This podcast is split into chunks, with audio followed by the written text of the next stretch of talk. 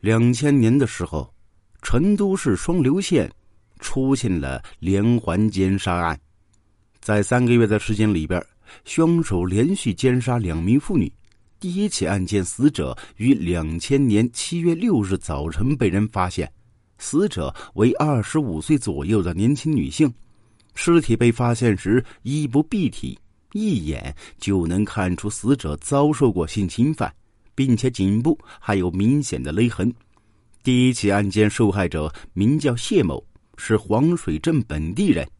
前一天晚上下夜班之后便再没回家，应该呢就是夜班回家的途中遇害。正当警方在调查这起案件的时候，两千年十月二十二日上午十点三十分，当地警方再次接到一起类似的报案。第二起案件，受害者尸体被肢解，没有头颅和四肢，躯干被丢弃在公路边上。尸检结果显示，死者曾经遭受过侵犯，体内提取出了男性分泌物。经过核对，这名死者名叫杨某某，案发当年二十九岁，同样也是下班途中遭到伤害。据他的同事反映。杨某某失踪当天，厂里突然决定取消夜班，所以杨某某在八点半就回家了。不久之后，杨某某的头颅和四肢陆续被发现。在他下班回家的必经之路上，警方进行了仔细搜查，最终只找到杨某某丢失的手电筒和外套。以上两起奸杀案的案发时间间隔很短，警方认为这两起案件有很多相似之处。凶手作案手法如出一辙，所以可以判断应当是同一个人作案。警方将这两起案件并案侦查，围绕两名受害者社会关系进行调查，排除仇杀和情杀的情况。看来凶手是随机挑选下手目标的。在两个抛尸现场，警方都没找到有价值的线索。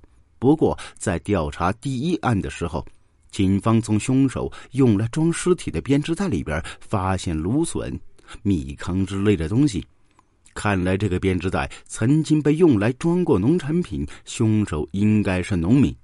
通过分析编织袋内笋壳的形态，警方分析出这种笋的生长地区。再结合这两个抛尸地点地貌特征，警方将搜索范围缩小到黄水一带，一家生产饲料的企业。在黄水镇上面有数千个销售点，要是盲目开始搜索，工作量会非常大。警方在调查前，先去了解饲料销售点的销售规律。据了解，为了方便统计，每个销售商都有特定的号码，特定号码产品只会在特定区域销售。案发地找到的编织袋上号码是三四四。警方排查出来之后，这一批号的塑料袋都是被一家养殖场买走的。养殖场老板说自己用完饲料之后，将编织袋转手卖掉。买主是镇上一位姓张的妇女。在张姓妇女家中，警方还看到了眼熟的笋壳，正是案发时发现的那一种。调查过程中，张某的哥哥张斌进入了警方视野。张斌当年三十二岁，有前科，在攀枝花工作，在案发时间正好在双流老家。十一月二十日，警方赶到攀枝花，而张斌正好因入室盗窃再次被关押。警方立刻将现场提取到的男性生物检材和张斌进行比对，确认他便是两起强奸杀人案的凶手。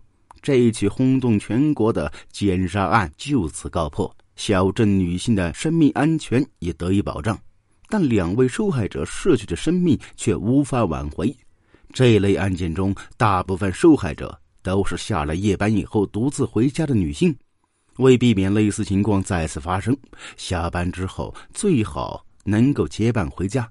好了，这起案件就简略说到这儿，感谢您的收听，咱们下期见。